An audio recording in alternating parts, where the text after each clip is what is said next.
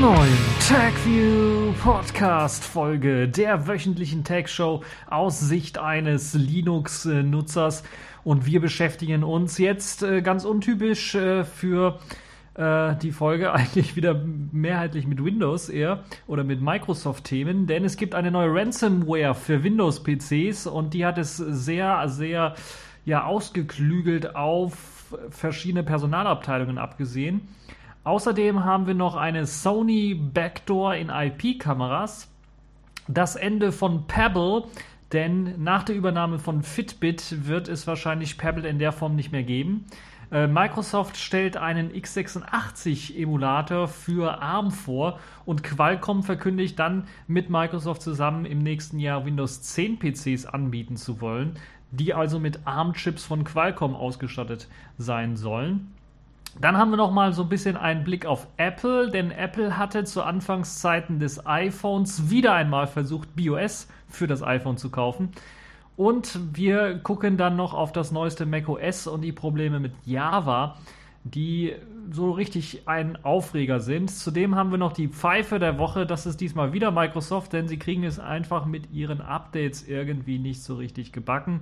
Und aus dem Grund äh, wollen wir uns da auf jeden Fall nochmal mit Microsoft beschäftigen. Außerdem haben wir noch ein bisschen Netzpolitik im Programm und dort soll es um die Haltung für, äh, um die Haftung für Urheberrechtsverletzungen auf verlinkten Webseiten gehen. Und die, die Distro der Woche haben wir auch nochmal als Kategorie der Woche. Corora 25 und ein Selfish der Woche haben wir auch noch. Das ist diesmal die neueste WebCat-Version. Fangen wir also direkt an. Sehr, sehr viele Themen. Ihr merkt das ja auch schon ein bisschen und sehr Windows-lastig in dieser Woche irgendwie. Ja, es gab wohl irgendwie, habe ich da was gegen Windows, glaube ich. Oder es gab sehr, sehr viele Themen, die da aufgeschlagen sind in dieser Woche, die was mit Windows zu tun hatten. Zum einen gibt es eine neue Ransomware, die speziell für Windows-PCs zugeschnitten worden ist oder speziell auch für Microsoft Office-Nutzer zugeschnitten worden ist. Allerdings dann nur im Speziellen auch Windows ähm, denn macOS und äh, deren Office Suite ist nicht so sehr betroffen eine neue Ransomware für Windows, die dann, wie eben die anderen Ransomwares, eure Daten verschlüsselt. Und das ist natürlich gar nicht schön. Diesmal hört sich äh, hört die Software auf den Namen Golden Eye, wie man das aus dem äh, guten James Bond Film kennt. Scheinbar hat man hier gezielt auch dann versucht, Personalabteilungen von Firmen anzuvisieren, da die Mailadressen besonders stark eben durch diese Mails äh, belästigt werden.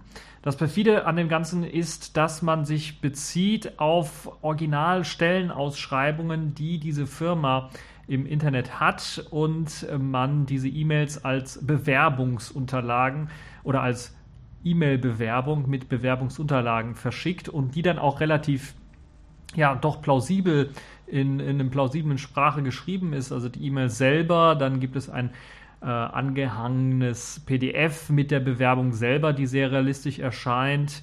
Äh, auch wenn man die Namen googelt, die dort äh, zu, also von den Leuten, die sich dort bewerben, angeblich, wird man auch auf reale Profile verwiesen, wo äh, die dann eventuell auch was mit dem Thema zu tun haben für die Stelle, bei der man sich bewirbt. Und die Stelle wird natürlich auch ausgeschrieben, also schon sehr, sehr ausgeklügelte Ransomware. Und neben dem PDF befindet sich dann auch noch eine Excel-Tabelle.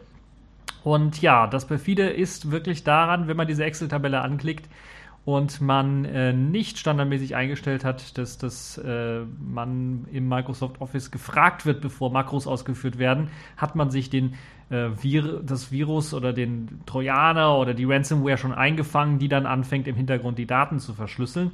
Und ja, unterschrieben sind die Mails, die allerersten Mails. Deshalb kann man eher davon äh, ausgehen, dass die Leute da einen Rachefeldzug geplant haben, zumindest so ein bisschen was. Äh, mit dem Namen Rolf Drescher und der ist ein IT-Forensiker oder IT-Sicherheitsmann und er hat in der Vergangenheit den Vorgänger wahrscheinlich von eben äh, Golden Eye, der nannte sich Petya und äh, der Aufbau ist so ähnlich, deshalb geht man davon aus, das sind die gleichen Entwickler, geknackt. Und das hat dazu geführt, dass halt eben die Leute, die mit der Ransomware Petya infiziert worden sind, dann ein Entschlüsselungstool bekommen haben, mit denen sie dann Daten wiederherstellen konnten. Und anscheinend hat man das zumindest äh, mit dem Sinn oder in dem Sinn gestartet, dass man da eine Racheaktion starten wollte. Das hat natürlich dann auch zur Folge gehabt, dass Rolf Drescher und eben seine Firma, seine IT-Firma, dann IT-Sicherheitsfirma, dann doch schon äh, bombardiert worden ist mit Anfragen, was denn da los sei. Und äh, ja, äh, da könnte also auch ein Rache Aktionsgedanke dahinter stecken. Mittlerweile ist es so, dass dann jetzt auch andere Namen hinzugekommen sind, ähm, teilweise auch random Namen, also nicht richtige Namen, aber teilweise natürlich auch Namen, die so allerweltsnamen sind, dass es da auch ein Profil auf irgendwelchen sozialen Netzwerken zu gibt und wo dann so die Bewerbung äh, ja doch in die Stufe des Realistischen eingeschätzt werden könnte. Aber die E-Mail kommt halt eben mit einer Excel-Tabelle und äh, ich weiß nicht, wie viele Personalabteilungen das gewohnt sind, dass Leute sich mit Excel-Tabellen bewerben, aber das ist eher unwahrscheinlich. Und äh, das ist das, woran man dann direkt erkan erkennen kann, okay, das könnte eventuell eine gefälschte ähm, Bewerbung sein. Deshalb sollte man das nicht öffnen, direkt die E-Mail löschen. Problem gelöst. Äh, das wäre natürlich viel, viel perfider noch, wenn das Ganze als Word-Datei geschickt worden wäre, ohne ein PDF weil dann wäre die Wahrscheinlichkeit, dass jemand das geöffnet hätte, viel, viel größer.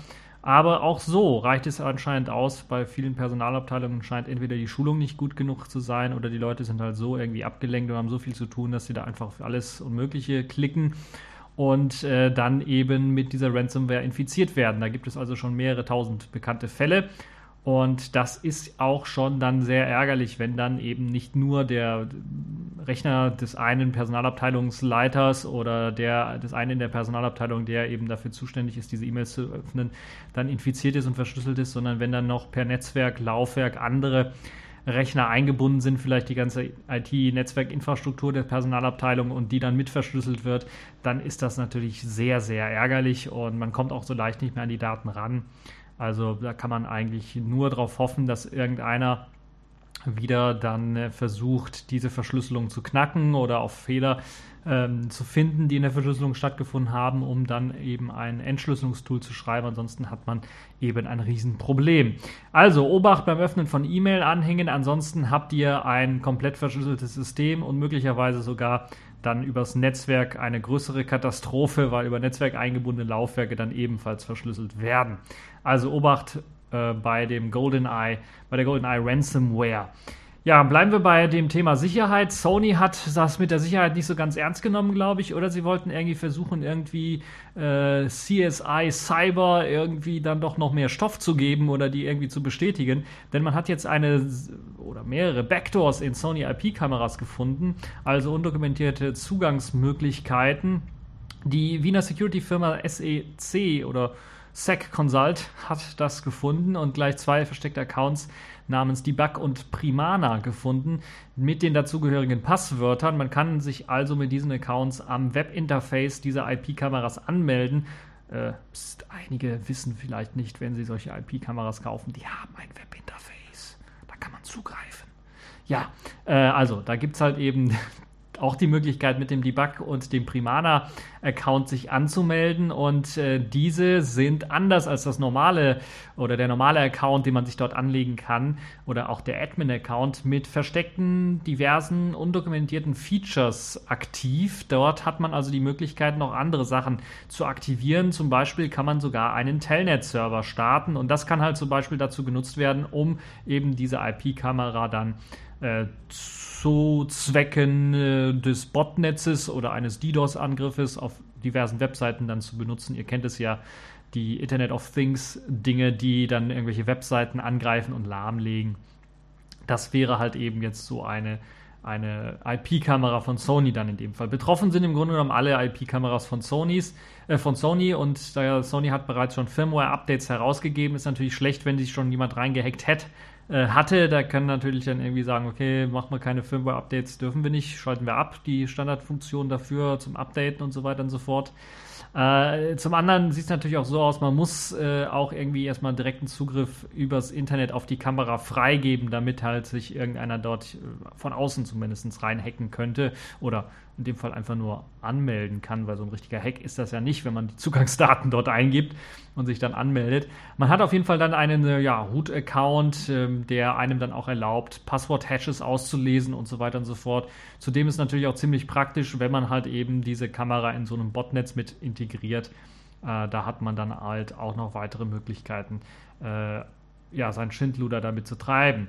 Ähm, die Kamera wird eben, wenn sie nur im lokalen Netzwerk verwendet wird, ist es äh, sehr unwahrscheinlich, dass da irgendwie was exploitet wird. Es ist halt eben Teil, äh, kann auch kein Teil des Botnetzes werden in dem Sinne. Äh, da muss halt zuerst mal nach der Router geknackt werden. Also die Leute, die es lokal vielleicht im Netzwerk irgendwie verwenden oder in einem Intranet einer Firma, die können erst einmal beruhigt sein, sollten aber trotzdem äh, sich bemühen, all diese IP-Kameras dann mit einem Firmware-Update auszustatten. Das kann nie schaden. Mm, und ja, ansonsten waren halt eben, glaube ich, diese CSI-Cyber-Folgen dann vielleicht gar nicht so unrealistisch oder falsch, wenn es hier gleich zwei Backdoors für eine IP-Kamera gibt, mit denen man halt den äh, Leute überwachen kann. Und das ist schon eine ja, beängstigende äh, Idee dahinter, dass äh, fremde Leute einfach mal auf meine IP-Kamera zugreifen können. Und man versteht vielleicht auch so langsam, warum viele Leute, eigentlich sollten das alle machen, ihre Webcams an ihren Laptops zum Beispiel zukleben, einige sogar dann noch die Mikrofone zukleben, weil halt eben solche Backdoors dazu, dazu genutzt werden könnten, dann auch tatsächlich äh, dann auf solche Sachen zuzugreifen. Und dazu zählen ja gar nicht unpro unprominente Leute, sondern auch teilweise in der Tech-Szene sehr prominente, die es sonst, äh, sonst mit so der Privatsphäre nicht so sehr eng nehmen. Mark Zuckerberg zum Beispiel, der klebt auch seine äh, seine, sein MacBook mit äh, den äh, diversen Tapes zu, damit da äh, Mikrofon und auch die Webcam überklebt sind. Hat vielleicht auch was mit Industriespionage zu tun, das weiß ich jetzt nicht, aber das ist halt so eine Geschichte, die viele Leute machen. Ich mache das nicht, aus dem ganz einfachen Grund, weil ich mir einfach gezielt Laptops kaufe, die keine Webcam haben. Und ja, solche gibt es auch noch. Die älteren Lenovo-Teile, da konnte man das auswählen, ob man sowas braucht oder nicht. Und ja, äh, das habe ich mir dann äh, so zusammengeklickt, dass ich das nicht haben muss und äh, zumindest zum Großteil nicht haben muss. Also ich, ich gebe zu, ich habe da auch ein, zwei Laptops, wo es äh, Webcams gibt mit Mikrofonen und so weiter und so fort. Und die sind zum Großteil dann auch abgeklebt. Ja, ähm, allen Sony IP-Kamerabesitzern sei also zu sagen, Firmware-Update auf jeden Fall einspielen. Das sollte so schnellst wie möglich gemacht werden. Ob die Backdoors äh, dann ein Versehen jetzt waren von Sony, ob da einer einfach mal vergessen hat. Also die Bug klingt nach Versehen, aber Primana äh, klingt eher nicht nach Versehen, sondern nach extra eingebaut. Äh, das muss man also noch schauen. Ohne quelloffene Firmware ist allerdings ganz deutlich auch klar, dass die Überprüfung auch äh, der neuen Firmware, die jetzt ein neues Update eben als Update angeboten wird und diese Accounts zumindest sperrt, ob sie dann nicht auch ein neue, eine neue Backdoor mit unterschiebt, die noch nicht gefunden worden ist. Das ist halt eben so das Problem, wenn man eben Closed Source Software hat und da sieht man halt eben äh, das große Problem. Aber dass es natürlich auch nach hinten losgehen kann mit, äh, oder dass es zumindest nicht so ist, dass automatisch, wenn man Open Source Software hat, man auch sichere Software hat, zeigt der Linux-Kernel, der in dieser Woche auch wieder eine Lücke ja, die aufgetaucht ist, beziehungsweise die bekannt geworden ist, die jetzt schon, seit fünf Jahren in dem Kernel drinsteckt und die es einem ermöglicht, unter speziellen Bedingungen dann auch äh, wieder ähm, äh, Root-Zugriff zu bekommen. Das ist natürlich auch nicht schön. Aber zumindest ist das Potenzial größer, dass so etwas äh, entdeckt werden kann und dass das dann auch gefixt werden kann relativ schnell. Oder man kann dann den Fix durch den Fix nachvollziehen, da er ja im Quellcode offen liegt, wo das Problem tatsächlich lag und ob der Fix dann auch wirklich nicht neue Probleme mit einfügt. Das kann man bei proprietärer Software und den Fixes nicht immer sagen, wenn halt eben die nicht äh, als äh, Diff irgendwie vorliegen, als Patch-Datei vorliegen, um dann äh, zu lesen, was dort gemacht wurde. Nun ja, äh, machen wir mal weiter. Wie gesagt, wir haben viele Themen, deshalb muss ich da so ein bisschen durch. Ähm, ja, kommen wir mal zu Fitbit und der Übernahme von Pebble. Pebble ist ja bekannt als eine kleine Smartwatch-Schmiede, die ja seit einigen Jahren die Branche so ein bisschen aufgewühlt hat indem sie halt eben hervorragendes und einfaches Smartwatch-System aufgebaut hat, also nicht nur eine, sondern einige äh, Smartwatches dort rausgegeben hat und so das Erlebnis von Smartwatch und äh, Co. aufgewertet hat, weil sie halt eben nicht den Einheitsbrei gemacht haben wie viele andere, die halt eben versucht haben, ihr Smartphone auf eine kleinere äh, Uhr zu bringen, sondern sie haben tatsächlich ein Smartwatch-System kreiert, das speziell für die Smartwatch ist, das nicht unbedingt auch bei der ersten war es zumindest so auf Farbe setzt, sondern eher auf Graustufen setzt und dafür dann eben auch eine Woche oder sogar mehr Akkulaufzeit verspricht. Und das ist natürlich eine viel, viel schönere äh, Geschichte, als dass man da jeden Tag sein, ähm, seine Smartwatch auch noch aufladen muss. Und jetzt vor kurzem äh, kam kamen Gerüchte auf und es wird sich wahrscheinlich bestätigen und bewahrheiten, dass Fitbit, die Firma, die ja Fitnessarmbänder, smarte Fitnessarmbänder herstellt, die Firma oder Pebble aufkaufen möchte. Und als Konsequenz daraus werden jetzt die zwei neuen Produkte, für die man auch schon auf Kickstarter äh, Spenden eingesammelt hat, beziehungsweise die Finanzierungsziele erreicht hat von Pebble, gecancelt. Das sind die Pebble Time 2 und die Pebble Core. Die sind betroffen. Die werden also nicht mehr hergestellt, die werden nicht mehr ausgeliefert. Und für, wenn ihr unter den Leuten äh, gehört oder unter den Leuten seid, die dafür äh, mitfinanziert haben, die damit für, mitgeholfen haben, ihr werdet wahrscheinlich euer Geld dann wieder zurückbekommen. Also das hat man zumindest angesagt. Fitbit selber scheint nicht an der Hardware-Division von Pebble interessiert zu sein, sondern eben nur die Software ins Auge gefasst zu haben und will halt eben dann nur auch die Software-Sparte übernehmen. Das heißt im Grunde genommen, dass auch sehr, sehr viele Entlassungen bei Pebble zustande kommen werden, also die Hardware-Sparte und daran Beschäftigte werden wohl dann einen neuen Job suchen müssen. Wenn ihr jetzt eine Pebble Smartwatch bereits besitzt, wird es wohl äh, ein bisschen ungewiss jetzt in der Zukunft sein. Also es wird jetzt nicht so sein, dass das komplett jetzt äh, von einem auf den anderen Tag nicht funktionieren wird. Das glaube ich nicht. Aber es wird schon einige Auswirkungen haben, vor allen Dingen was so Online-Angebote angeht. Also es gibt ja auch Apps für die Pebble und ich glaube, da wird es äh, mit Sicherheit eventuell in Zukunft keine Apps mehr geben, eventuell. Das könnte also durchaus sein. Das könnte eine traurige Geschichte sein, aber auch der Support allgemein könnte ein bisschen eingeschränkter werden, was das angeht. Und da muss man mal schauen, was Fitbit alles so plant, wenn sie die Software natürlich eins zu eins übernehmen wollen für ihre Fitbit-Projekte oder Produkte, dann kann es natürlich auch durchaus sein, dass man da äh, weiterhin eine Pflege auch für die Pebble-Produkte machen könnte. Aber es kann auch durchaus sein, dass ihr im nächsten Jahr dann keine Updates mehr bekommt für eure Pebble und äh, die Software also nicht mehr aktualisiert wird und eventuell sogar der Store nicht mehr so richtig funktionieren wird. Man versucht bei Pebble alles, dass das irgendwie ans Laufen äh, oder ans, am Laufen gehalten wird, das ganze System, sodass eben die Infrastruktur nicht komplett zusammenbricht und dass man eventuell mit Software-Updates dann die Pebble so weit unabhängig macht, von einem zentralen Server, der eventuell dann von Fitbit ausgestellt wird oder abgeschaltet wird, dass man äh, die Smartwatch dann noch sehr, sehr lange nutzen kann. Aber insgesamt finde ich das eher ein bisschen traurig. Äh, aber es war wohl vonnöten, äh, dass Pebble aufgekauft wird, weil sie in finanziellen, äh, finanziellen Eng, äh, Engpässen dann doch schon waren und wohl so hohe Schulden hatten, dass es eben nötig gewesen ist, dass sie irgendwie, um eben nicht in die Insolvenz zu schlittern, dass sie sich halt zum Verkauf anbieten. Und dann kam halt eben Fitbit und hat wahrscheinlich das beste Angebot gemacht und dann haben sie halt eben dieses Angebot angenommen und dann so bleibt halt eben ein Teil von Pebble noch erhalten. Ansonsten wäre der ganze Laden wohl den Bach runtergegangen und deshalb, ja, einerseits ein bisschen traurig, weil das waren wirklich die, die so ein bisschen äh, neuen frischen Wind in diese Smartwatch-Geschichte mit reingebracht haben, eben dadurch, dass man wirklich komplett von Grunde auf was Neues programmiert hat und anders gemacht hat als die ganzen anderen Hersteller.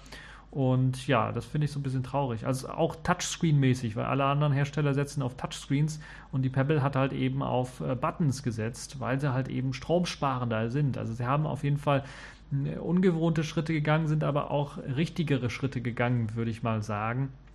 Weil natürlich auf so einem kleinen 1 Zoll Display oder sowas äh, da rumwischen und irgendwas eintippen oder irgendwie sowas machen, das ist alles nicht sehr schön und komfortabel auch vor allen Dingen nicht mit den Oberflächen, die teilweise von Android Wear oder auch von Apple da vorgestellt worden sind. Und da hatte eben äh, Pebble mit ihrer Oberfläche, mit ihren Buttons, die, sie, die man klicken muss, äh, einen deutlichen Vorteil.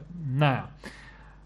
Ja, wir können nichts anderes machen, als ein bisschen darüber zu trauern und vielleicht werden einige der Ideen dann vielleicht auch bei Fitbit dann weiterhin äh, weiterleben und da müssen wir halt mal schauen, inwieweit äh, dann Fitbit vielleicht auch in den Smartwatch-Markt hineinsteigt oder ob der Smartwatch-Markt jetzt komplett zusammenbricht. Das ist ja so das, was ich befürchte, weil der so eine eigentlich so noch nie richtig abgehoben ist und von der Hardware her und von der Idee her auch aus meiner Sicht irgendwie kompletter Müll ist. Aber ihr könnt natürlich, was ihr zu Smartwatch, äh, was ihr von Smartwatches haltet, ob ihr eine habt und ob ihr sie nutzt, mir dann auch mal sagen. Also ich sehe keinen Mehrwert dadurch, dass ich eine Smartwatch habe, muss ich ganz ehrlich sagen. Zumindest nicht mit den momentanen Smartwatches und deren Features. Ja, kommen wir mal zu einem weiteren Thema, was jetzt weniger mit Smartwatches oder mit Smart Devices zu tun hat, sondern eher mit der Hardware, die darunter liegt, nämlich den ARM-Prozessoren von Qualcomm und äh, einer neuen x86-Emulation für diese ARM-Prozessoren, die Microsoft vorgestellt hat.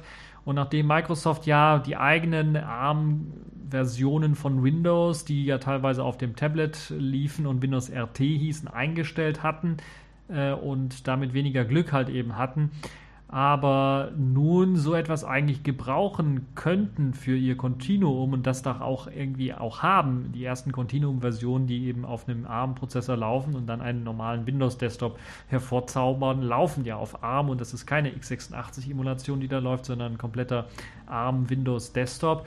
Nur dann gibt es halt eben keine brauchbaren oder nur sehr wenigen brauchbaren äh, Desktop-Applikationen, weil sie halt eben nicht für ARM geschrieben sind, sondern meistens eben x86 äh, Architektur haben und die laufen dann auf diesen ähm, Continuum-Geräten nicht. Deshalb hat man sich bei Microsoft entschieden oder entschlossen, eine Emulationsschicht für x86 Windows auf ARM anbieten zu können, damit halt eben dieses Continuum besser läuft. Jetzt ist äh, die erste Alpha-Version erschienen und man kann sich schon die ersten Demos dazu anschauen und die machen einen erstaunlich guten Eindruck.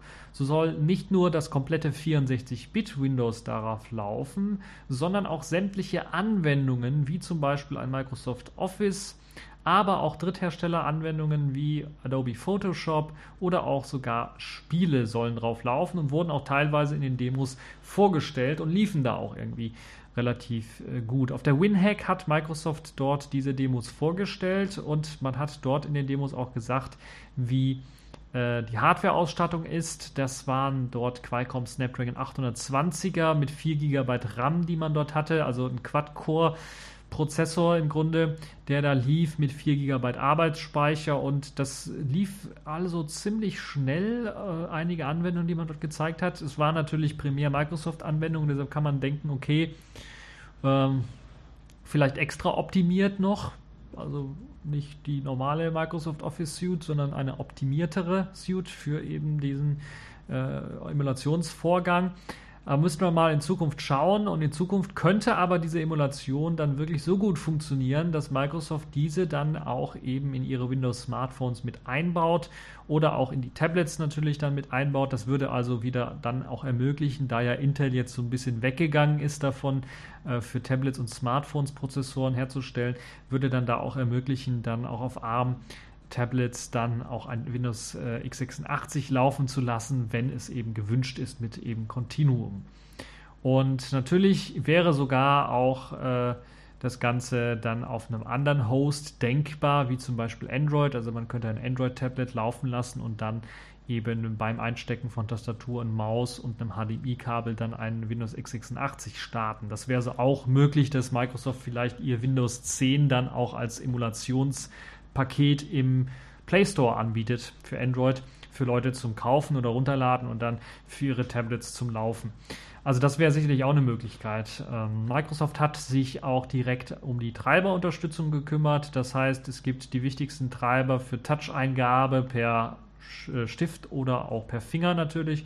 Äh, also Stifteingabe ist ebenfalls möglich. Qualcomm der Chip-Hersteller von ARM-Prozessoren hat sich für nächstes Jahr sogar Computer mit äh, Qualcomm Snapdragon und Windows 10 ausgedacht und explizit auch erwähnt als Konkurrenz gegen AMD und Intel. Das könnte also recht spannend werden, vielleicht auch in der PC-Branche wieder. Die könnte ein bisschen was belebt werden, indem es halt eben dann gerade im willigsten Segment, also so äh, ja, sagen wir mal, das, was Netbooks damals so gemacht haben und was jetzt Ultrabooks im billigeren Segment angeht, könnte man dort eventuell dort ähm, ja, AMD und Intel so das Wasser reichen, wobei AMD ja sowieso da, glaube ich, aus dem Markt ist, also eher Intel das Wasser reichen. Und wenn das wirklich alles so flüssig und unproblematisch laufen sollte, wie das jetzt auf der WinEgg vorgestellt worden ist, also ihr könnt euch die Demo selber anschauen, ich werde das natürlich verlinken, dann ist das wirklich ein gewaltiger Schritt für Microsofts Continuum, das bisher ja immer an der geringen App-Anzahl krankte, die es eben für die ARM-Plattform auf Windows nur gab oder halt eben dieser Universal Apps für Windows, die es da nur gab. Und ja, es, setzt, es sieht mir ein bisschen was zu gut aus derzeit, muss ich ganz ehrlich sagen. Also ich bin zu überrascht, was das angeht. Und es ist, äh, wir haben ja schon mal normale Linux-Distros auf Android-Smartphones gesehen, äh, Maru zum Beispiel auf Nexus 5 Geräten, was dann normales Debian startet. Und die laufen dann halt eben ohne eine x86-Emulation äh, weil man halt eben Open Source freie Software hat und dort kann man halt eben alle Programme dann auch direkt für diese jeweilige Plattform, in diesem Beispiel an ARM, kompilieren. Und das lauf, lief teilweise langsamer als jetzt das, was ich gesehen habe auf der x86 Emulationsschicht von äh, Microsoft. Das kann natürlich mit zwei Dingen zusammenhängen. Äh, zum einen Snapdragon 820 gegen Snapdragon 801 oder 800er.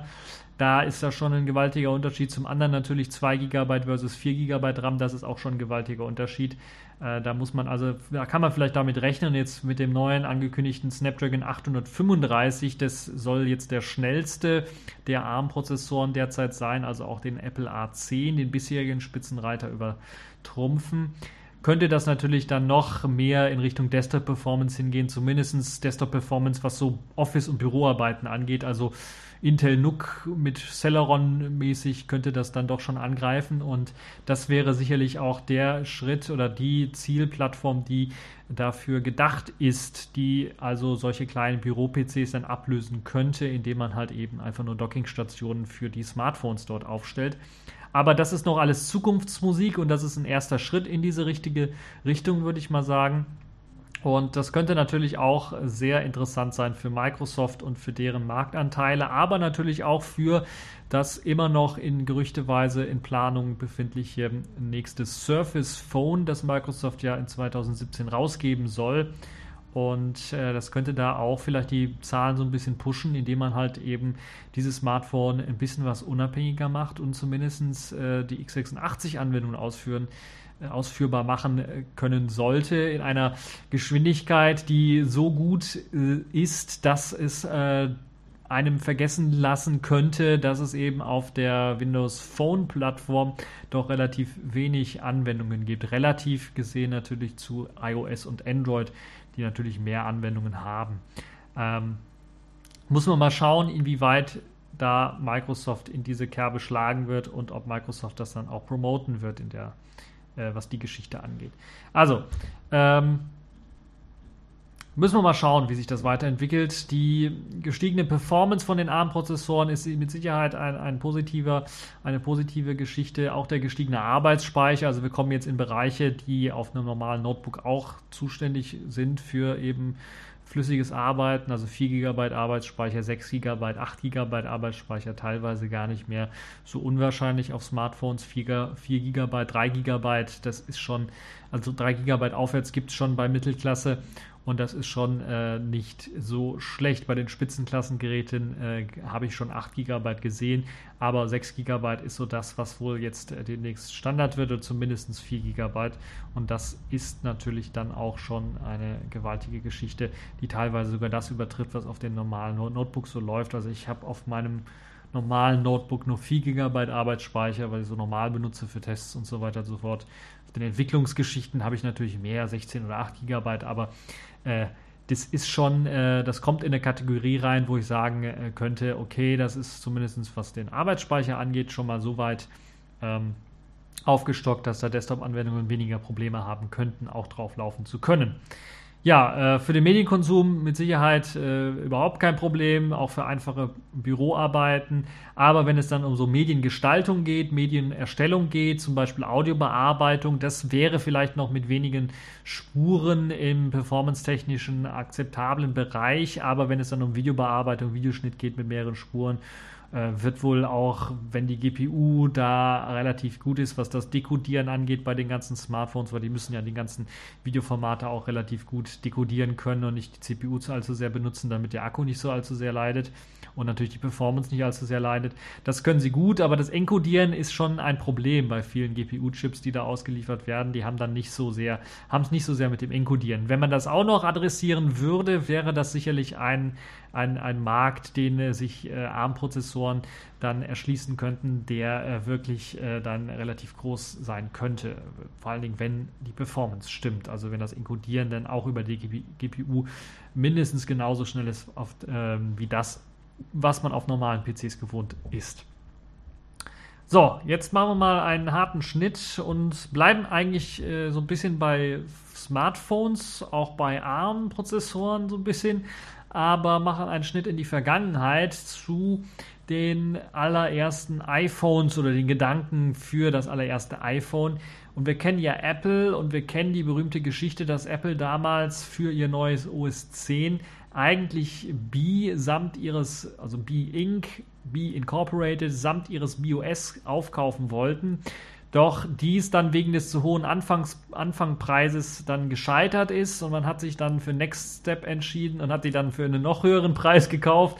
Aber das ist schon länger Geschichte. Aber wusstet ihr eigentlich auch, dass für das erste iPhone ein Apple-Ingenieur eigentlich BOS und dessen Code wieder einkaufen wollte, diesmal von Palm, weil B-Inc. war ja pleite und hat seine, seinen Code an Palm verkauft und man äh, wollte das Ganze also von Palm aufkaufen und der Code sollte eigentlich dann dazu dienen, das allererste iPhone, den allerersten iPhone-Prototypen und das iPhone-Betriebssystem darauf aufbauend dann äh, zu erstellen. Es gab also mehrere Ansätze damals zu den Entwicklungszeiten des ersten iPhones. Also einige haben sich dafür eben OS 10 in einer abgespeckten Form ausgesprochen, das, was ja auch jetzt äh, Realität geworden ist und andere wollten einfach ein kleineres, abgespeckteres System haben, weil auf diesen ARM-Chips das ganze OS 10 viel zu heftig gewesen wäre und man viel, viel Entwicklungszeit hätte äh, da reinstecken müssen, damit es eben halbwegs performant läuft.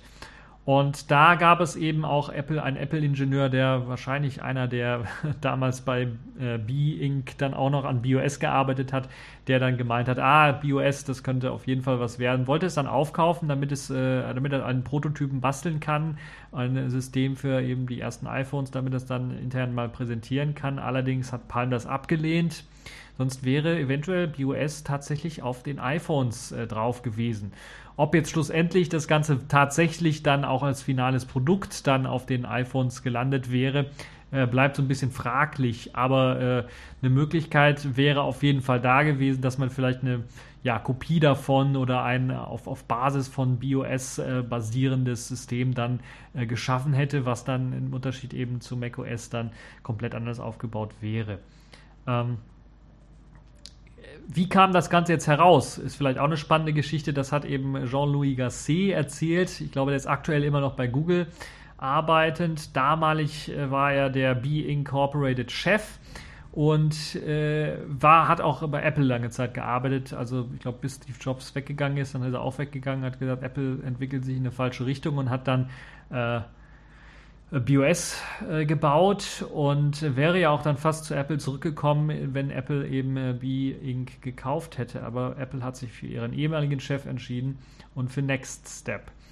Nun ja, äh, in seinem Blog-Eintrag hat er eben diesen äh, Blog-Eintrag hat er das eben ähm, erklärt, dass es eben das gab. Und Palm wurden damals 800.000 US-Dollar angeboten, heißt es da in dem Blog-Eintrag für den Quellcode von BOS. Und äh, man wollte halt eben ein leichtgewichtiges kleines OS für das Smartphone haben und das hätte man gut gebrauchen können, äh, auch für andere Zwecke zumindest. Und der Preis äh, war, glaube ich, in Ordnung. Aber Palm hat das damals abgelegt und interessanterweise ist äh, nichts weiter mit dem BOS-Code entstanden. Also Palm hätte man eigentlich gedacht, warum haben sie es abgelehnt? Weil sie vielleicht was eigenes gebastelt hätten mit dem Code, aber sie haben nichts damit gemacht. Sie haben also den Code nur in, in, ihrem Portfolio, haben den nicht verkauft, haben den aber auch nicht richtig genutzt anscheinend. Zumindest ist daraus kein Produkt mehr erschienen. Also eine nette kleine weitere Anekdote rund um BOS und für BOS-Anhänger vielleicht auch wieder mal etwas, wo man sich ärgern kann. Äh, aber nun ja, so ist es halt. Äh, von BOS ist, glaube ich, dann jetzt der Schwenk auf macOS nicht so weit. Kommen wir mal zu macOS Sierra. Die neueste Version 10.12 von macOS scheint Probleme zu haben mit Java 8 oder andersherum. Dabei ist, glaube ich, dieses macOS Sierra auch äh, gar nicht mal so neu, also gerade mal im September, glaube ich, erschienen offiziell und äh, scheinbar ist es auch so, ganz offensichtlich hat Oracle keine Tests mit Java 8 auf macOS Sierra gemacht. Zumindest kann man sich das anders kaum erklären, dass es so eklatante ja, Basisprobleme gibt mit dem Java 8 die einfach nicht so richtig funktionieren. Ich glaube, eins der nervig, nervigsten Sachen ist, die Nutzung des Trackpads ist quasi unmöglich gemacht, weil man auf dem Trackpad nicht scrollen kann oder wenn man scrollt, muss ja normalerweise äh, die Empfindlichkeit so ein bisschen stimmen, was das Scrollen angeht. Also ich glaube, standardmäßig ist drei Zeilen Scrolling eingestellt. Macht man das eben mit einer Java 8 Anwendung unter macOS Sierra, sind es halt nicht drei, sondern 300 Zeilen. Das heißt, man kann das mit dem Scrolling direkt gleich vergessen, wenn man da irgendwie ja, ein paar Zeilen runterscrollen muss oder möchte, um was Spezielles anzuklicken in einer App. Das werdet ihr nicht schaffen. Deshalb ist als Workaround dann tatsächlich Maus anschließen angesagt. Das würde also funktionieren. Aber mit dem Trackpad kommt ihr da nicht weit. Das ist also ein Problem. Ansonsten Scrollbalken nehmen und dann runterziehen. Das geht vielleicht auch noch. Das gibt ja also auch eine Möglichkeit, das zu machen. Wenn es keine anklickbaren Scroll-Icons gibt. Ich glaube, Mac hat sich da auch, äh, Mac OS hat sich da auch von verabschiedet. Ja, äh, das ist das eine. Das andere ist, und das hat mich ein bisschen erstaunt, zum einen, weil ich glaube nicht, dass einer das noch anwendet, aber vielleicht gibt es ja noch Leute, die sich tatsächlich noch Java-Applets im Browser trauen auszuführen, hoffentlich dann nur lokal und nicht übers Netz irgendwelche Java-Applets. Nun ja, wer das dann macht, kann eben dann sehr leicht die JVM, die Java Virtual Machine zum Absturz bringen, indem man einfach wenn der oder den Browser auch zum Friesen bringen, indem man einfach irgendeine Sondertaste drückt, während diese Java-Applet-Geschichte läuft. Das heißt, es reicht da einfach eine Steuerungstaste oder eine Umschalttaste gedrückt zu halten oder einmal zu drücken und dann kackt alles ab. Und äh, das ist natürlich auch wieder so ein eklatanter Fehler, wo ich eigentlich sage, das, wie kann denn eigentlich sowas sein? Und insgesamt habe ich eigentlich immer schon gewusst, Java ist eine Ausgeburt der Hölle und äh, bestätigt das Ganze jetzt hier unter macOS auch wirklich. Und Oracle hat sich scheinbar keine Mühe gegeben, in den Beta-Tests, die ja doch schon lange liefen für macOS Sierra, dann mal äh, Java 8 ordentlich zu testen und zu debuggen, was diese ganzen Fehler angeht. Das heißt, die Leute, die jetzt Java unter macOS benutzen müssen, die haben ein Problem, sollten vielleicht ein altes äh, MacBook oder sowas, ein altes macOS noch nutzen irgendwie und nicht mit der neuesten Version rumspielen. Das wird nicht so richtig funktionieren. Eigentlich wäre das auch wieder mal was für die Pfeife der Woche, aber dann kam Microsoft wieder ums Eck und hat gesagt, nein, Pfeife der Woche, das möchte ich werden. Und äh, ja, kommen wir mal zu den Kategorien der Woche. Accepted. Connecting. Complete. System activated. All systems operational.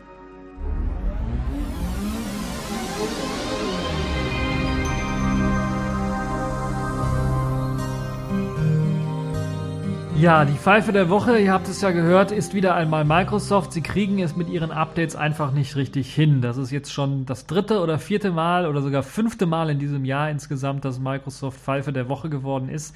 Ich glaube, damit kann ich offiziell hochgradig äh, sagen, Microsoft hat die Pfeife des Jahres verdient als Auszeichnung. Ich kann leider nichts überreichen. Wäre vielleicht eine schöne Sache. Müsste ich irgendwann mal Geld sammeln für, dass man Microsoft Deutschland mal so als Pfeife des Jahres ein Award oder irgendwas schickt. Äh, oder ein Becher oder sowas, ich weiß es nicht. Auf jeden Fall hat Microsoft diesmal wieder die Pfeife der Woche äh, er, errungen, äh, sich erspielt. Wieder einmal hat es Microsoft geschafft, ein Windows-Update herauszugeben, das den kompletten Windows-PC lahmlegt es, ja, was heißt lahmlegt? Komplett nicht, aber das Internet komplett lahmlegt. Das heißt, es scheint eben so, als ob sich durch diese vielen Fehler, die Microsoft in der Vergangenheit mit den Update, mit der Update-Funktion und den Updates gemacht hat, sich auch irgendwie gar nichts geändert hat und sie gar nichts daraus gelernt haben. Sie machen einfach so weiter wie zum Anfang des Jahres. So ist jetzt nach dem Update von Windows 10 weltweit die Internetfunktion nicht mehr funktionabel oder funktioniert nicht mehr richtig laut Berichten. Weltweit ist dabei interessant, weil in Deutschland gibt es da eher weniger Berichte zu und auch irgendwie Heute Journal oder Tagesschau oder Tagesthemen haben davon nicht berichtet, was äh, interessant ist, weil normalerweise berichten die ja davon, wenn das Internet auf einmal nicht mehr funktioniert für viele Leute.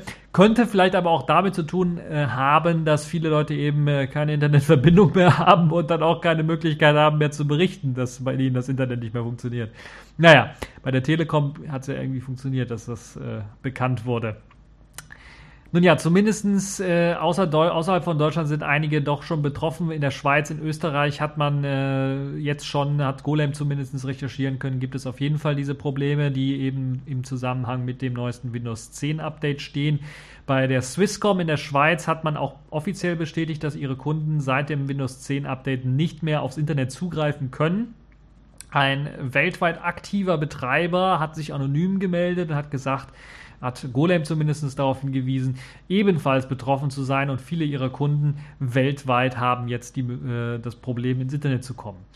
Mit Sicherheit betroffen, wie gesagt, Österreich und die Schweiz. Wie es dann weitergeht, muss man mal schauen. Wie gesagt, ich habe jetzt diese Nachricht jetzt am Freitag aufgeschnappt und äh, kann sein, dass jetzt äh, am Samstag zeichne ich das Ganze auf hier kann sein, dass bis Sonntag dann äh, noch sich einiges geändert hat, dass da vielleicht noch mehr äh, Licht äh, hineingekommen ist. Deshalb verlinke ich auch nochmal die Artikel. Ich hoffe, dass dann, wenn es dort neue Updates gibt, dann auch die jeweiligen äh, äh, Leute dort, die das Ganze geschrieben haben, die Artikel geschrieben haben, das Ganze auch updaten werden. Ähm, wo liegt das Problem jetzt im Konkreten? IP-Adressen per WLAN oder LAN können nicht mehr bezogen werden. Jetzt werden einige schreien, oh, ich weiß, was es ist, DHCP. Genau. Die Swisscom hat wegen dieser massiven Anfragen bereits eine Meldung herausgegeben an alle Nutzer, die vielleicht noch irgendwie per Smartphone ins Internet kommen, die einem sagen, dass es eben derzeit Probleme mit Windows-PCs gibt und man aktiv an einer Lösung arbeitet zusammen mit Microsoft. Und interessanterweise hat Microsoft ähm, aus den USA nur eine Stellungnahme abgegeben, weil wenn man in Deutschland gefragt hat, dann wurde man umgeleitet in die USA oder auf die USA verwiesen und dort hat man gesagt, dass wohl eben DHCP im Eimer ist und so der Rechner keine korrekte Adresse mehr bekommt, keine korrekte äh, DHCP-Adresse mehr bekommt von eben dem Router oder dem Modem. Richtet man diese Adresse dann allerdings manuell ein, soll das Ganze dann auch wieder funktionieren. Jetzt mal im Ernst. Wissen, wie viele eurer Eltern, Großeltern, äh, Onkel und Tanten oder Kollegen wissen denn, was DHCP ist? Und habt ihr mal versucht, denen das zu erklären und IP-Adressen und wie man diese richtig setzt und einrichtet für den entsprechenden Router? Viel Spaß dabei, wenn ihr wirklich jetzt vor dem Problem steht. Ist ja kurz vor Weihnachten, also dem alljährigen, alljährlichen Fest, wo die Kinder zu ihren Eltern fahren, um IT-Probleme zu lösen.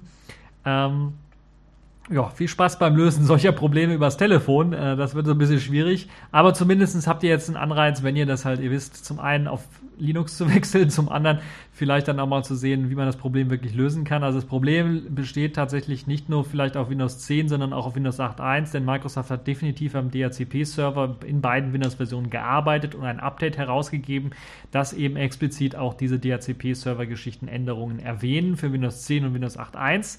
Und da kann es natürlich auch durchaus sein, dass auch Windows 8.1-User betroffen sind. Und ja, DHCP-Server im Eimer. Hm. Keine große Sache für den einen, für den anderen dann doch, weil er dann halt eben keine Ahnung hat, was DHCP überhaupt ist. Was IP-Adressen sind, hat er vielleicht irgendwie ergoogelt oder mal gelesen, aber was das irgendwie mit seinem Internet zu tun hat, weiß er vielleicht nicht. Deshalb insgesamt, glaube ich, eine äh, würdige Pfeife der Woche. Microsoft verhagelt es jetzt kurz vor Weihnachten mit den Leuten, äh, äh, die ins Internet kommen oder Inter Internet wollen, ihre Weihnachtsgeschenke schnell noch kaufen wollen.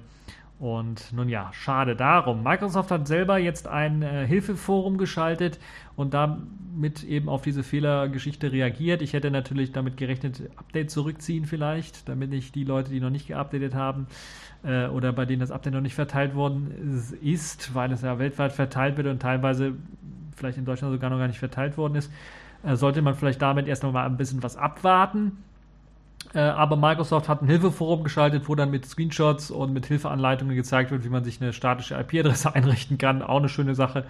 Äh, sollte man vielleicht sich auch mal anschauen. Und da kann man dann, wenn man wirklich äh, zu viel hat von äh, Verwandten und Bekannten, die einem um Hilfe fragen, einfach mal einen Link hinschicken.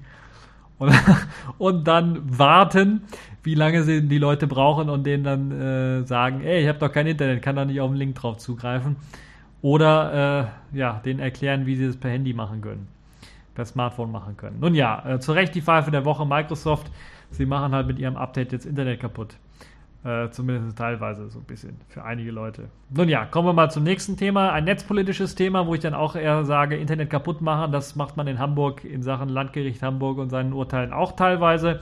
Nun gibt es ein neues Urteil, das das Landgericht Hamburg am Freitag, glaube ich, entschieden hat oder am Donnerstag entschieden hat, am Freitag herausgegeben worden ist. Das äh, bedeutet oder das sagt im Grunde genommen, dass Betreiber einer gewerblich betriebenen Seite auch ohne Kenntnis für urheberrechtsverletzende Inhalte von Seiten, auf die sie verlinken, haften.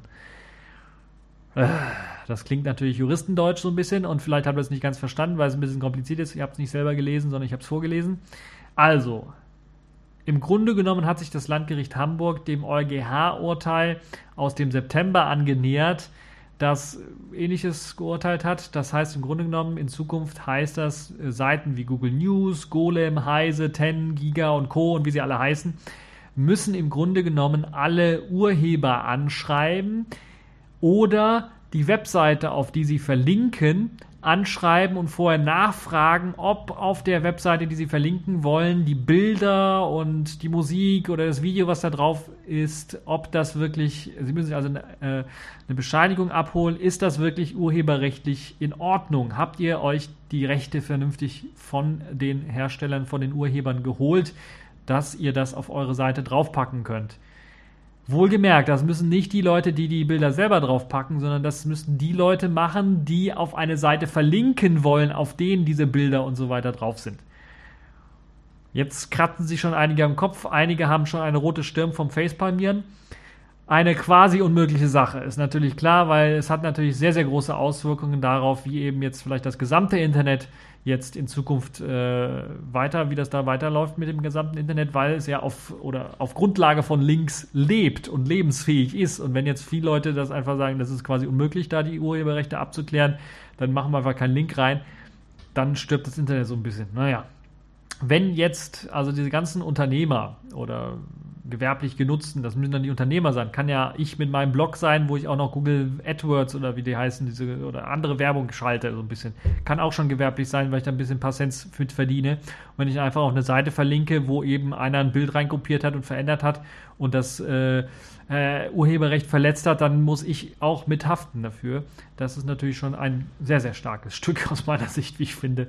Und da würde ich dann sofort sagen, mache ich keine Links mehr rein. Keine Angst, unter dem Artikel werdet hier, unter dem Thread hier, unter dem Folge werdet ihr weiterhin Links finden. Äh, und in der Hoffnung, dass äh, die äh, ohne dass ich da was reinhole, dass die verschiedenen Seitenbetreiber dann ihre Arbeit gemacht haben und dort nicht irgendwas reingestellt haben, was urheberrechtlich problematisch wäre. Wie kam es überhaupt äh, zu diesem Urteil? Im konkreten Fall ging es um die Verlinkung auf eine Webseite, die ein modifiziertes unter Creative Commons stehendes Bild falsch deklariert hatte. Das heißt, das Bild wurde als Originalbild bearbeitet und der Urheber wurde wohl nicht so richtig genannt. Jetzt weiß ich nicht, inwiefern es, äh, es wurde nicht gesagt, unter welcher Creative Commons Lizenz das Bild stand. Vielleicht war es sogar so, dass man das Bild nicht bearbeiten durfte. Das wäre eine Verletzung des Urheberrechts, des, der Creative Commons Lizenz. Oder man hat es bearbeitet, hat aber dann nicht darauf hingewiesen, dass das Bild bearbeitet wurde und auch nicht richtig darauf hingewiesen, wer der Originalautor ist. Und damit die Lizenz und damit eben das Urheberrecht verletzt. Geklagt hat also eben derjenige, der das Bild unter Creative Commons Lizenz gestellt hat. Und ja, dies wurde als Urheberrechtsverstoß nun gesehen, dass eben das Ganze nicht richtig deklariert worden ist, für den auch der Betreiber der Seite haften soll, der den Link auf die Seite mit dem Bild veröffentlicht hatte. Und das ist halt eben das, wo ich sage, was zum Geier. Handle der Verlinkende mit Gewinnerzielungsabsicht ist es ihm zuzumuten, durch Nachforschungen herauszufinden, ob der verlinkende Inhalt rechtlich okay ist, sagt das Gericht. Das hat Heise dazu bewogen, deshalb habe ich die, glaube ich, auch verlinkt, äh, dazu bewogen, eine herrliche Troll-Post-Aktion zu starten gegen, das, ähm, gegen die Webseite des Landgerichtes Hamburg, indem sie einen Brief geschrieben haben, eine E-Mail geschrieben haben und sich da einfordern äh, wollten, dass alle die Sachen, die sie auf dem Landgericht Hamburg verlinken wollen, dass die alle rechtlich geschützt sind. Und sie wollten das relativ schnell, ich glaube am nächsten Tag 13 Uhr sollte eine Antwort kommen oder 12 Uhr sollte eine Antwort kommen, kam leider nicht. Es kam, es kam eine Antwort, aber keine äh, abschließende Antwort, also keine Antwort auf die Frage, sondern es kam einfach eine E-Mail, ja, wir prüfen das, nach dem Motto. Aber man möchte es noch relativ schnell haben. Gerade bei Online-Medien und bei unserer schnelllebigen Zeit kann es nicht so sein, dass ich eine Woche drauf warten muss, bis dann irgendwas kommt. Dann ist die News schon weg. Also, unverständlich aus meiner Sicht, äh, was das Landgericht Hamburg hier geurteilt hat. Das war schon beim EuGH-Urteil schon, äh, hat man schon facepalmiert, aber jetzt auch noch das EuGH, äh, jetzt auch noch das äh, Landgericht Hamburg, was so entschieden hat. Also fraglich ist jetzt noch, was passiert, wenn eben die Seite zum Beispiel auch im Nachhinein verändert worden ist. Das heißt, ich habe vielleicht reingeschaut, habe gesehen, okay, Bilder alles richtig deklariert, Urheber gefragt, richtig deklariert, aber im Nachhinein wurde vielleicht was geändert an der Seite kann ich ja nichts mehr machen. Also kann ich trotzdem verklagt werden. Das ist natürlich auch kacke. Also, also ich, insgesamt ist das Urteil sehr, sehr, sehr, sehr fraglich, weil ja bereits Werbung auf der Seite dazu befähigen kann oder können könnte, äh, mit Gewinnerzielungsabsicht dann gehandelt zu haben. Somit betrifft es also auch Leute mit privaten Blogs, aber natürlich auch, was ist mit Social Media? Twitter, Facebook und Co., wenn ich da irgendwie was verlinke, auf eine Webseite, die vielleicht urheberrechtliche Probleme bereiten könnte, dann bin ich nicht dran, aber dann ist Facebook oder Twitter dran und das gefällt denen natürlich auch nicht. Also was will Facebook, Twitter und Co. Wollen die jetzt ihre Links dann da irgendwie äh, durch eine Prüfungsstelle jagen, wenn sie das nicht sowieso schon machen wegen äh, illegalem Inhalt? Oder Links komplett verbieten? Also ich weiß es nicht, müssen dann halt eben auch irgendwie die Leute dafür die diese Verlinkungen in Social Media haften. Also alles irgendwie Käse, wenn man daran denkt.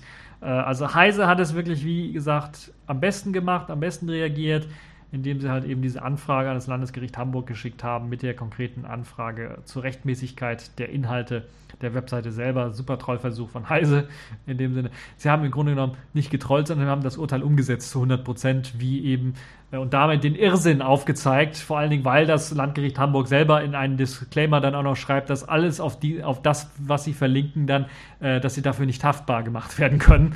Sehr gut. Äh, nun ja, äh, also Realsatire, dieses Urteil vom Landgericht Hamburg. Kommen wir mal zum nächsten Thema, wieder ein technisches Thema. Distro der Woche, das ist diesmal etwas für die Leute, die Fedora 25 dann doch mal äh, ausprobieren wollen, aber dann doch nicht so Problem, in die Probleme reinstolpern, laufen wollen, wie ich das gemacht habe bei meiner Präsentation im TechView Vlog, wo ich euch ja gezeigt habe, wie man das so richtig äh, einrichtet und was für Probleme ich da teilweise hatte, sondern die schon mal ein voreingerichtetes, äh, etwas Desktop-freundlicheres System haben wollen. Für die gibt es oder gab es auch schon seit Jahren Corora und die ist jetzt in der Version 25 auch erschienen. Die getweakte, etwas mehr anwenderfreundliche Variante von Fedora 25 ist erschienen mit zahlreichen ISOs natürlich, mit verschiedenen Desktops. Wieder mit dabei ist zum Beispiel auch der äh, KDE Plasma Desktop in der Version 5.8 ist also wieder mit dabei. Ansonsten ist äh, Fedora 25 halt als Basis genommen worden. Ich glaube sogar eine etwas aktuellere Variante als das, was auf den ISOs von Fedora 25 drauf ist, also Kernel 4.8er. Äh, von Fedora 25. Es gibt eine Cinnamon-Variante mit der Version 3.2. Es gibt eine GNOME 3.22-Variante, wieder mit Wayland standardmäßig, Mate 1.16, XFCE 4.12 und wie gesagt Plasma 5.8. Die ISOs stehen nur als reine 64-Bit-Varianten bereit. Schon das zweite Mal, glaube ich, dass Corora nur noch 64-Bit-ISOs bereitstellt. 32-Bit-Nutzer können allerdings weiterhin von, Fedora, äh, von Corora 23 oder 24 weiterhin updaten mit Hilfe des äh, Software-Update-Tools. Also es gibt also weiterhin äh, Pakete, was das angeht. Ähm, und äh, die Unterstützung ist also dafür noch gegeben, allerdings gibt es keine Installationsmedien mehr dafür. Corora kommt standardmäßig mit den wichtigsten Codecs daher. APM Fusion ist zum Beispiel aktiviert. VLC wird als Standard Media Player ausgeliefert. Das heißt, ihr könnt standardmäßig direkt alle Medien abspielen. Das meiste zumindest, also Blu-ray wahrscheinlich nicht, aber und DVDs vielleicht auch nicht so ganz, äh, weiß ich nicht, aber äh, MP3s, äh, H264 mit AAC und so weiter und so fort, alles kein Problem wird funktionieren. Auch die Installation von eben äh, den proprietären Grafikkartentreibern. Äh, Treibern sage ich so ein bisschen vielleicht mit der Überlegung, dass es wahrscheinlich nur Nvidia noch gibt und AMD nicht so sehr. Gerade was neuere Kernel angeht und neuere X-Server-Versionen, da gibt es ja, glaube ich, keinen richtigen proprietären Treiber mehr von AMD. Nun ja, die verschiedenen ISOs stehen als etwa 2 GB große Dateien dann auf der Homepage zum Download zur Verfügung auf Corora. Äh, und äh, es gibt kein so richtiges Changelog, hat mich so ein bisschen gewundert. Sonst hätte, also sie haben auf jeden Fall immer ein eigenes Artwork mit an Bord. Das ist klar. Sie haben bei, glaube ich, bei Plasma 5.8, was jetzt wieder da ist, das Artwork so ein bisschen nicht mehr so fancy gemacht, wie das mal war, sondern sind dann doch ein bisschen bei Vanilla geblieben äh, weil es ein bisschen zu viel Arbeit vielleicht auch die, für die ganzen Leute ist. Ich weiß nicht, wie viele Leute daran beteiligt sind, aber es sind schon eine ganze Reihe an äh, Desktop-Versionen, die sie ja unterstützen und äh, ja, das ist für die Leute, die halt eben mal ein auf Fedora 25 basiertes System haben wollen mit ihrem Lieblingsdesktop. Eine schöne Sache, alles voreingerichtet, anwenderfreundlicher als äh, Fedora 25. Kann man auf jeden Fall mal einen Blick reinwerfen. So, jetzt sind wir schon fast am Ende der Folge angekommen. Kommen wir noch zum Selfish der Woche. Das ist diesmal was in eigener Sache. WebCat ist in der Version 2.04 erschienen. Hatte ein bisschen was gedauert. Ich glaube, die letzte Version ist im Juli erschienen. Jetzt also im Dezember die nächste Version 2.4. 2.04 habe ich gesagt. 2.4 ist es eigentlich. Da habe ich mich auch verschrieben. Äh, ich kenne meine eigene Versionsnummer von meinem Programm nicht. 2.4 ist die Version, weil 2.04 ist schon was länger her. Äh, 2.4 ist die aktuellste Version, hat einige Bugfixes und ein paar neue Features hinzugewonnen. Zum einen natürlich gibt es ähm, einen abgedateten Up Open Dialog, also öffnen Dialog, wo man halt eben durch das Dateisystem browsen kann, um eine Datei hochzuladen oder das Verzeichnis auszuwählen, wo was runtergeladen werden soll. Solche Geschichten halt. Das wurde geupdatet. Das ermöglicht jetzt euch äh, zum einen gibt es äh, MIME-Typen, die angezeigt werden. Also vorher war es immer äh, Datei oder Ordner. Und Unterschied, jetzt gibt es wirklich die Möglichkeit zu sehen, okay, ist eine Bilddatei, direkt am Icon erkennt man, ist eine Bilddatei, ist eine RPM-Datei, ist eine APK-Datei, ist eine Textdatei oder sowas. Das kann man jetzt also unterscheiden. Zum einen ist das äh, ein großer Vorteil, zum anderen ist auch so, dass wenn ihr durch die Ordner navigieren wollt, ihr nicht mehr auf diese doppelt gepunkteten Ordner klicken müsst, um einen Ordner hochzugehen, sondern wenn ihr jetzt ein Unterordner seid, könnt ihr einfach nach äh, zurück swipen und ihr gelangt dann wieder auf den höheren Ordner, also mehr so Safish-like äh, Bedienung äh, mit eingeflossen und Navigation in, äh, der, in den Öffnen-Dialog. Außerdem gibt es jetzt auch endlich das hat lange auf sich warten lassen, äh, vollen Lesezeichen-Bearbeitungsmodus. Vorher war es halt nur so, wenn ihr Lesezeichen ähm, äh, angelegt habt, konntet ihr im Nachhinein nur noch den Titel ändern, nicht mehr die URL. Äh, einige haben gemeckert, jetzt habe ich es endlich eingeführt, dass man auch die URL ändern kann. War so ein bisschen äh, ein Denkfehler in der Datenbank drin und ich musste versuchen, das irgendwie so zu machen, dass es doch noch irgendwie funktioniert, ohne die Datenbank komplett neu umzuschreiben. Und ja, es funktioniert jetzt auf jeden Fall. Ähm, und es gibt einige Performance-Tweaks auch für die neuesten Selfish OS-Versionen. Das führt dazu, da weiß ich nicht, habe ich, ich habe es getestet auf dem Yola 1 auch, was ja nur, ist ja das Selfish-Gerät, das erste, was auch nur 1 GB Arbeitsspeicher hat und dadurch äh, etwas mehr betroffener ist. Es wird mehr Caching jetzt äh, benutzt. Das führt dazu, dass die Webseite mehr im Cache ist. Das heißt, wenn man hoch und runter scrollt, gibt es diese Nachladezyklen nicht so häufig. Aber das führt natürlich auch dazu, je nachdem, wie viele Tabs man offen hat, dass dann natürlich eventuell auch irgendwann mal der Speicher voll läuft und dann der Urmkiller zuschlägt und dann eventuell was schließt. Äh, könnte also ein Problem für den einen oder anderen sein. Äh, aber äh, ist jetzt eingeführt erst einmal in der Version 2.4 und es funktioniert vor allem auf dem Tablet und auf dem Yola C sehr gut. Intex Aquafish sollte es genauso gut funktionieren, also auf den Geräten, die dann ein bisschen was mehr Arbeitsspeicher besitzen. Dann wurde dem Download Manager jetzt noch eine Pause- und Fortsetzen-Option hinzugefügt. Das heißt, wenn ihr mal irgendwie was äh, anfangt downzuladen und dann müsst ihr erstmal kurz weg und ihr wollt nicht über, über den Mobil, über den Mobilfunk, über LTE was runterladen, wegen Volumen und so weiter und so fort, könnt ihr mal auf Pause auch drücken, das, den Download pausieren und dann später, wenn ihr wieder im WLAN seid, könnt ihr den auch wieder fortsetzen. Das ist also mit eingebaut worden. Und dann gibt es noch ein paar ja, Fixes. Ich glaube, der größte Fix, den man da so erwähnen kann, ist, äh, In der vorigen Version ist äh, kaputt gegangen, äh, Bilder auswählen, also auf ein Bild langklicken, um dann es irgendwie zu speichern oder einen neuen Tab zu öffnen. Das hat nicht funktioniert. Und das ist jetzt wieder gefixt worden. Also die Bilderkennung für eben Langklick ist wieder hinzugekommen. Funktioniert jetzt wieder vernünftig. Das so, also die größten Änderungen in WebCat 2.4.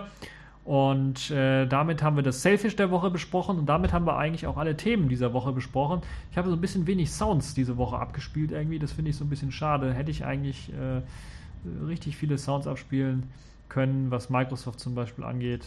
Alter, wenn ich du wäre, du würdest ja lachen in die Kreissäge rennen. Ja, ähm, das war's für diese TechView Podcast Folge. Das ist eine der letzten TechView Podcasts Folgen in diesem Jahr. Ich habe mich dazu entschlossen, dann doch vielleicht eher mal ein bisschen was frei zu machen, was diesen, was dieses Jahr angeht und äh, etwas weniger. Also es wird keine Folge mehr kommen, äh, keine Audiofolge mehr kommen mit hoher Wahrscheinlichkeit. Wenn es irgendwas Interessantes Neues gibt, wird es eine Vlog-Folge geben. Also auf YouTube könnt ihr das dann sehen. Äh, und eventuell, ich bin mir noch nicht ganz so sicher, es kommt eben darauf an, ob ich noch ein Thema finde. Das ist auch nicht immer so einfach, äh, weil ich will ja nicht alten Käse präsentieren, sondern meistens irgendwie was Neues, Interessantes präsentieren. Wird es vielleicht noch eine Weihnachtsfolge geben des TechView Podcasts als Show, also als Videoshow? Äh, muss ich aber noch schauen, das weiß ich also noch nicht. Äh, momentan habe ich noch kein Thema. Deshalb äh, sage ich erst einmal, wünsche ich euch jetzt schon mal ein schönes, beschauliches, frohes Weihnachtsfest und auch einen äh, schönen, guten Rutsch ins neue Jahr schon einmal. Ich weiß, das sollte man vielleicht nicht allzu früh sagen, aber trotzdem sage ich es jetzt einfach mal schon. Äh, und habt noch eine schöne Zeit und äh, kommt durch äh, die Feiertage gut, vertragt euch mit euren äh, Verwandten, mit eurer Familie und regt euch nicht allzu sehr über Technikprobleme auf, die eventuell auftreten. Und ja, das war's für diese TechView Podcast Folge und bis zur nächsten äh, Folge.